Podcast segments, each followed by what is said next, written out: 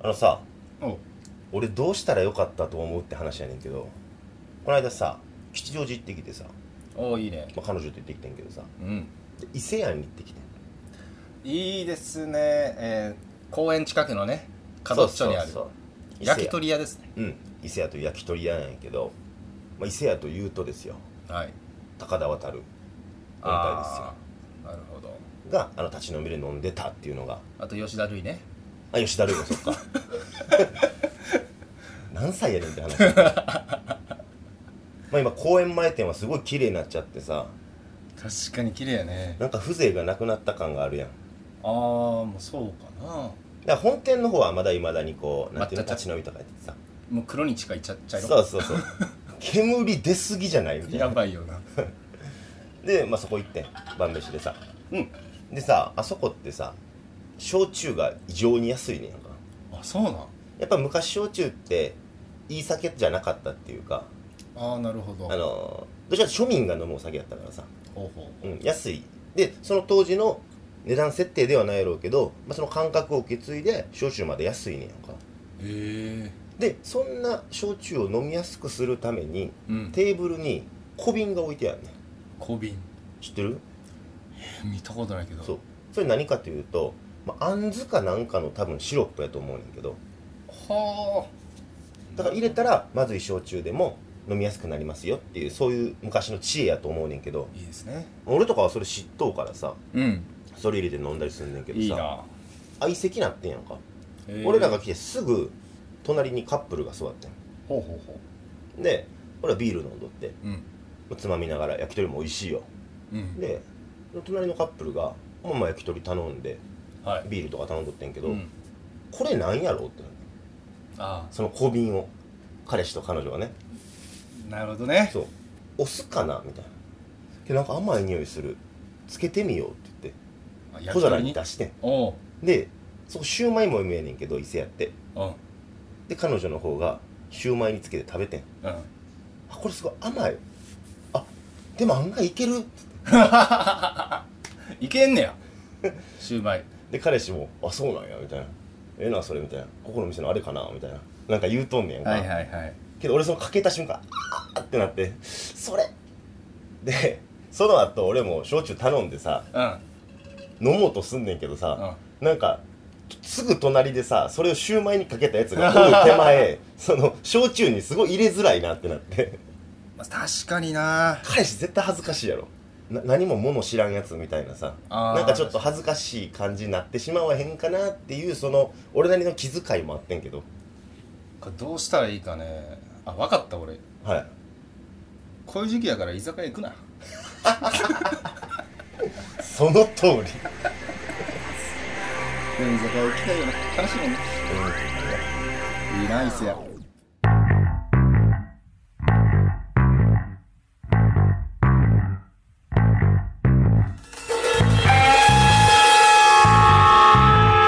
くすぶり系トークドキュメンタリー「何者柏」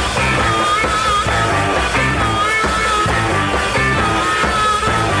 はいということで始まりました第23回「文本柏」ということでこの番組は関西出身の売れないミュージシャン文本大輔と関西出身の売れないえ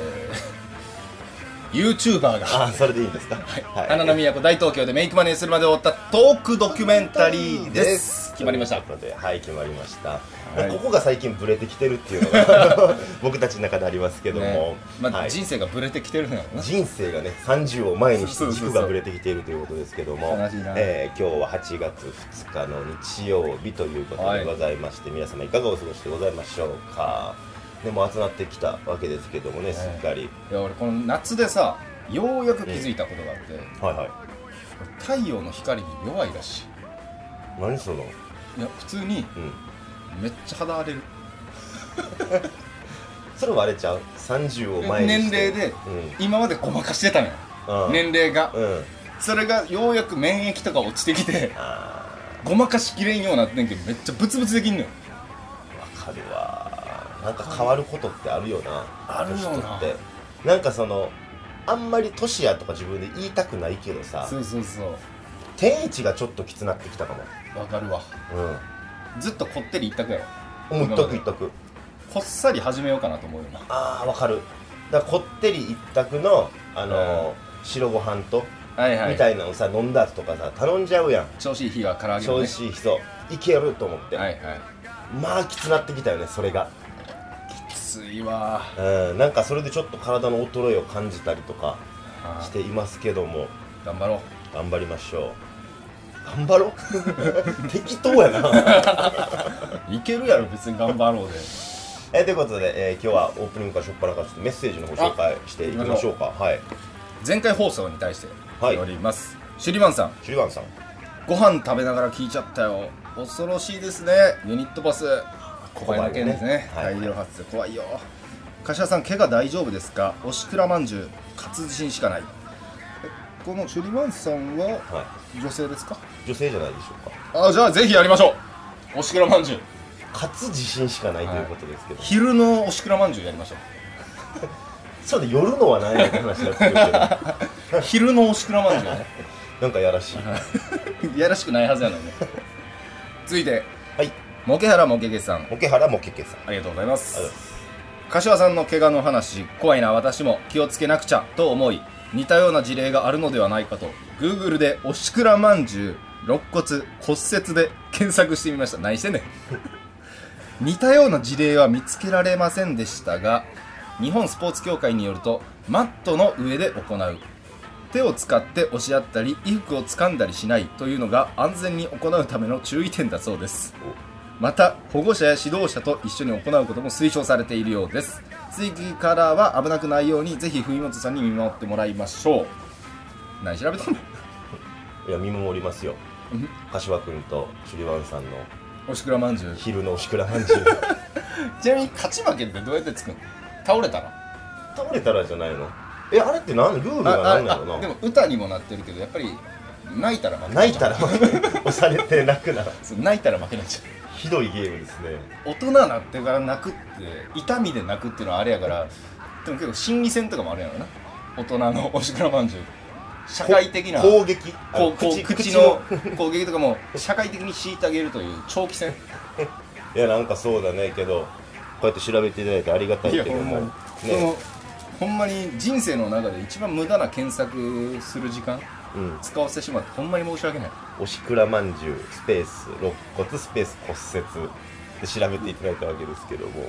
これ多分世界で一人だけよこの検索して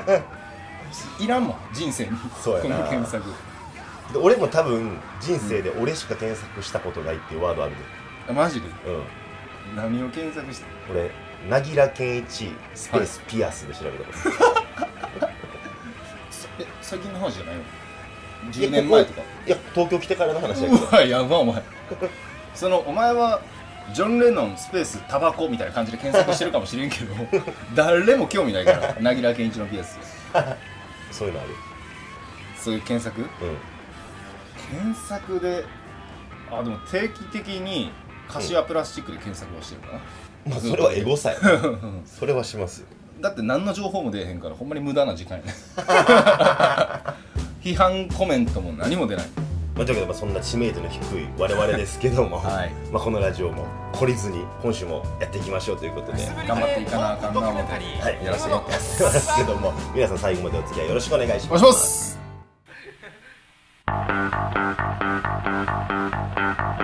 ではここで1曲聴いていただきたいと思いますが柏君どんな曲でしょうかはい、このね、日本のジメジメした夏、この湿度がゼロになるぐらいカラッカラのパンクロック、お聴いていただきましょう。ザ・ニュークラブスで、夏のサマーガール。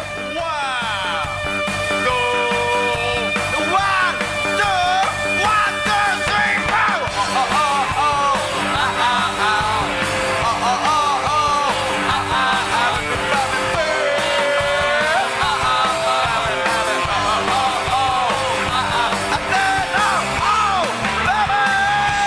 君が誘ってくれた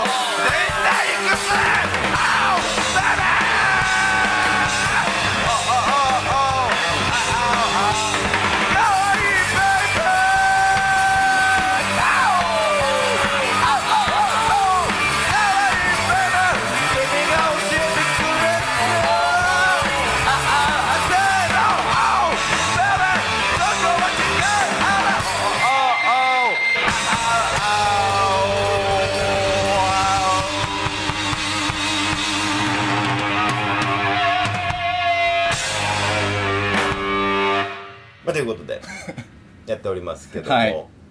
まあ、この僕たちを取り巻くこの社会うん情勢の中で大きなニュースがありましたねまたあったねー一大ムーブメントというかねうんびっくりしたわあれねあ皇帝 ABC お笑いグランプリ優勝ーそっちえ、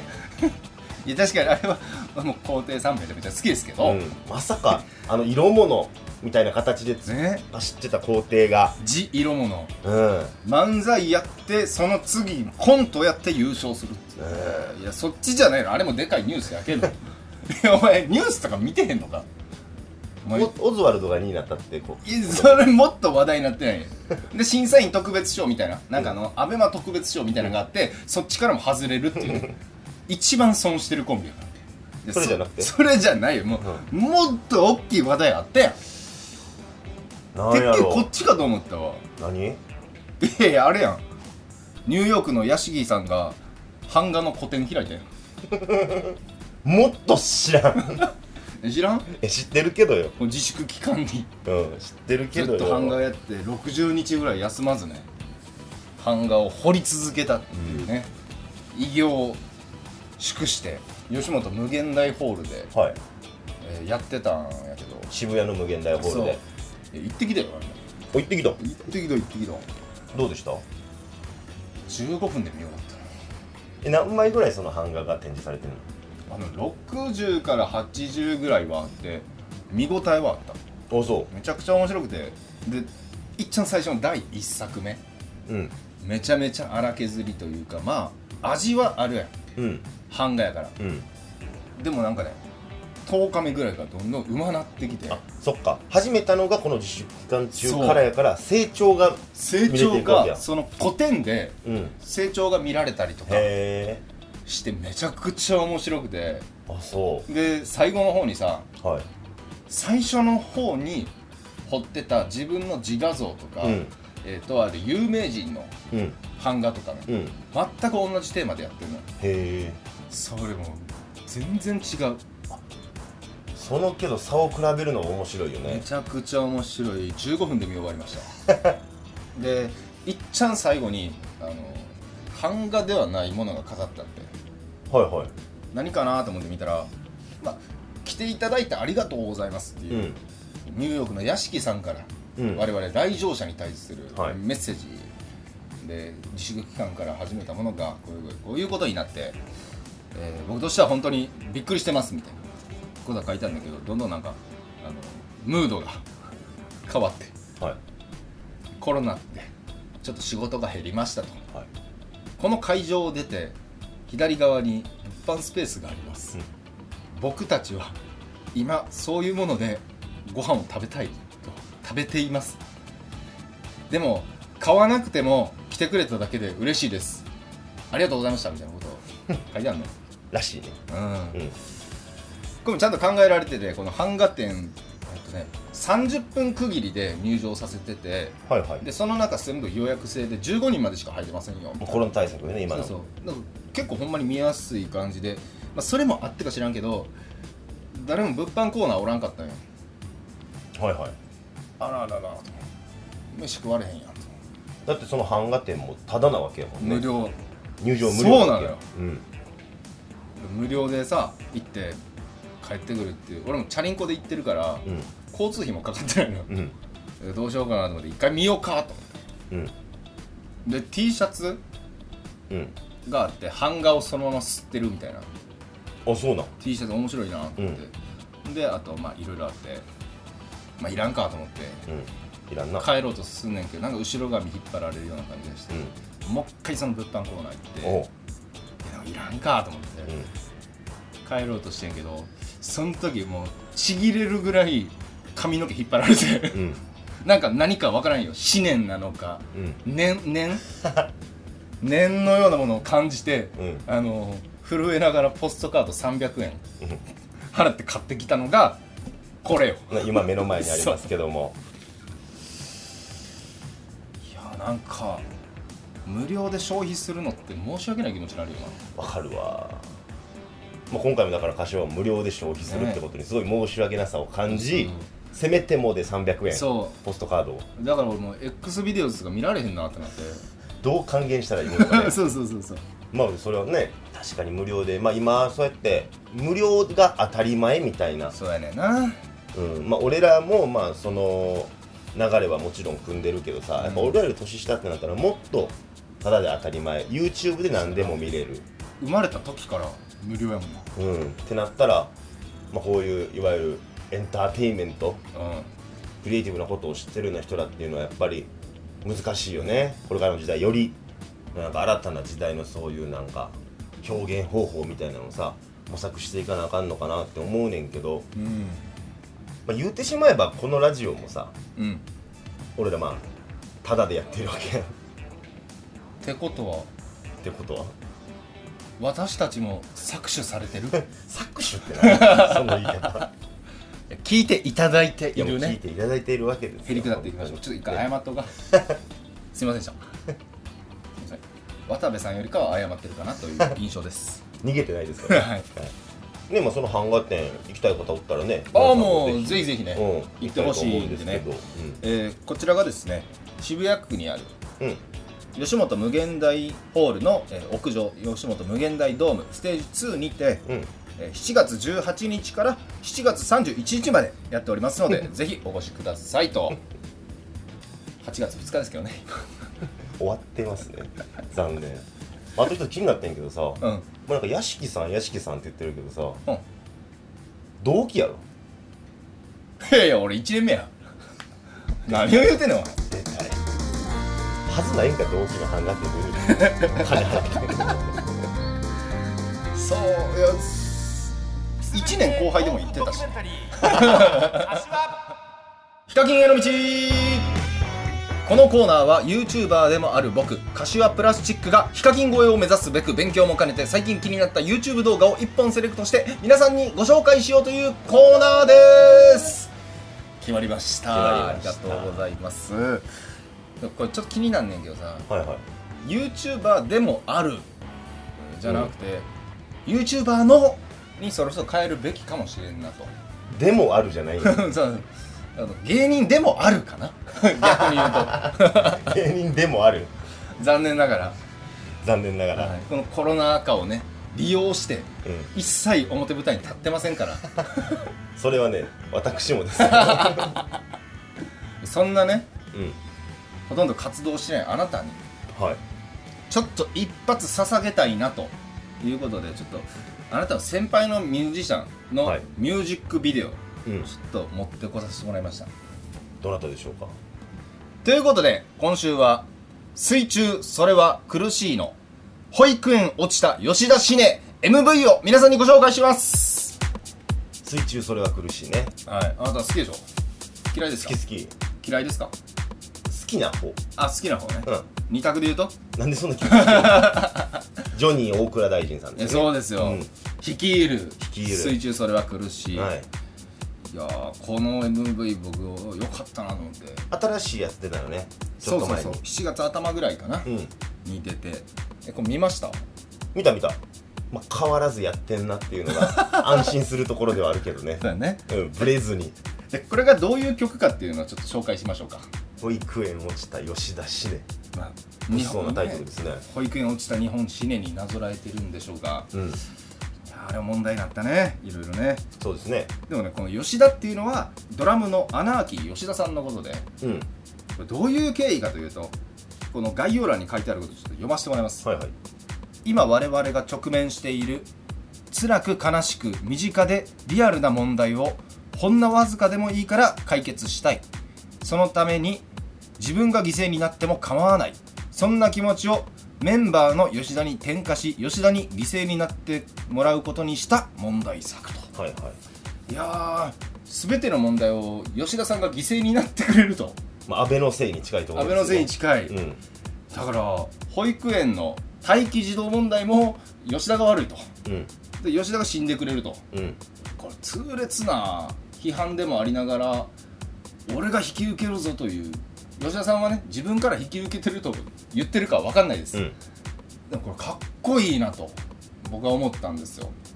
あなたそれぐらいの覚悟はありますか自分が全部引き受けるんだと、待機児童問題うん死ねますか検査庁法改正案うん、ありましたけど死ねますかいや死ねないですよ吉田は死にます 死ぬんですか死にます死ぬんですか一手に引き受けてこの嫌事を全てうん、かっこいいと思ってまあ、曲のアプローチとしてやっぱかっこいいよねそううん全ては吉田のせいにして一旦ちょっとみんな落ち着こうよっていうそうそういう意味合いよねそういう意味合いやっぱそういう曲のアプローチの仕方、まあ、曲で遊ぶ曲の構成で遊ぶみたいな、うんいうのがやっぱ「水中それは苦しい」多いけど、ね、やっぱさすがやなと思いますけどどうですかこの曲好きですかあんまピンとこなかった このテンションが水中それは苦しいに申し訳ないけど でまあこの保育園落ちた吉田シネは冬本君にはハマらなかったということで僕が見たことある動画やったっていうね 珍しく 残念ながらねこんな悲しい尻すぼみない わヒカキンへの道でしたつぶり系トークドキュメンタリー海本一発ギャグやります1時2時3時15分水平です水平です おい海本橋は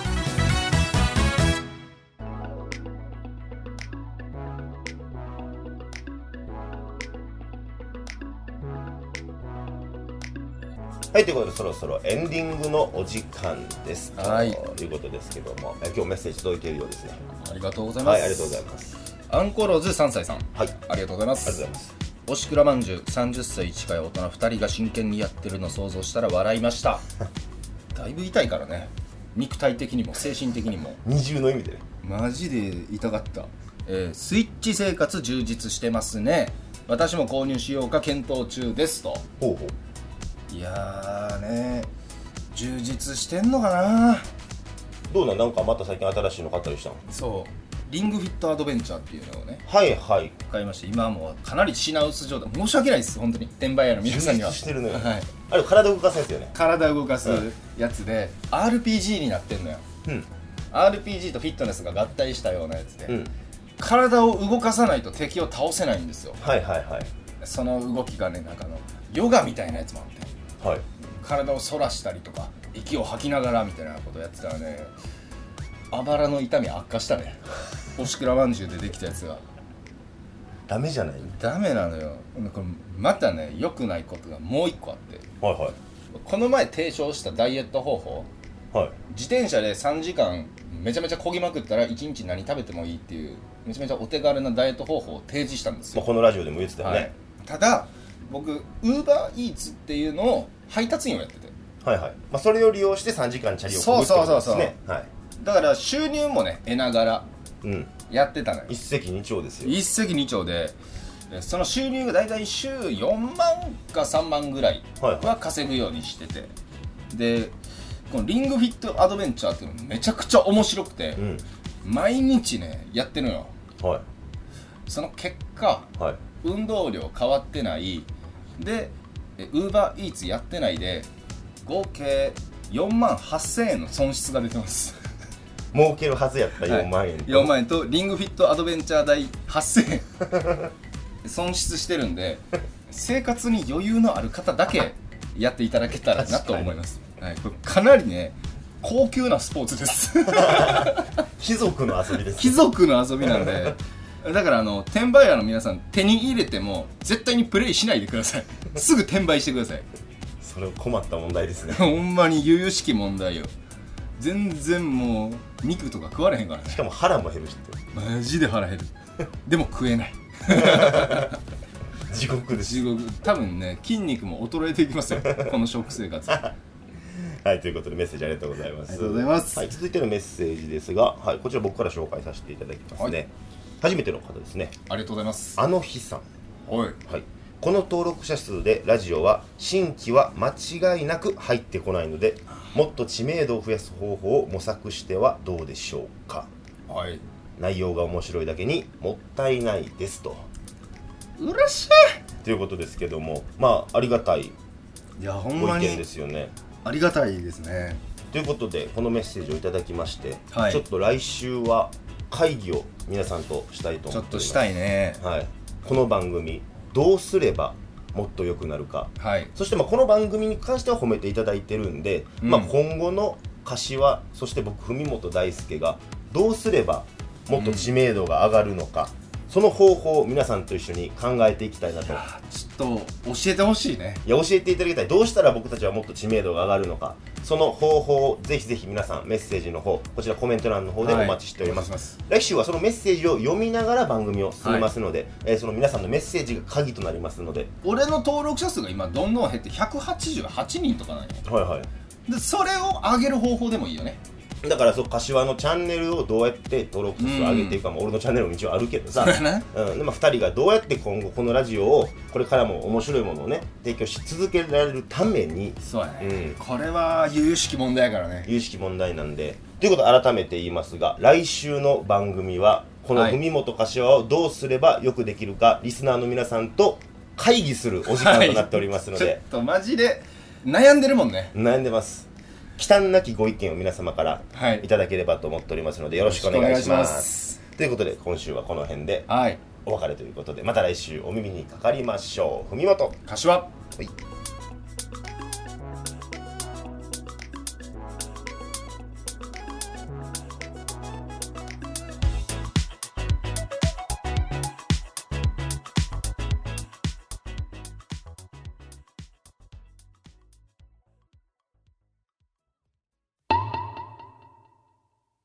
我らが天売教の教祖荒人神文元大輔様の御心を知る大予言では文元様今日の予言をお願いします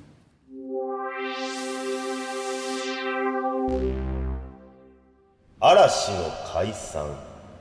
みんなもう忘れているでしょ予う言じゃないやんしかも活動休止やから休止って言わんとアラシックパリ怒ってくるから怖っ 嵐ダサすぎるやろ病気そうそうそうアラシック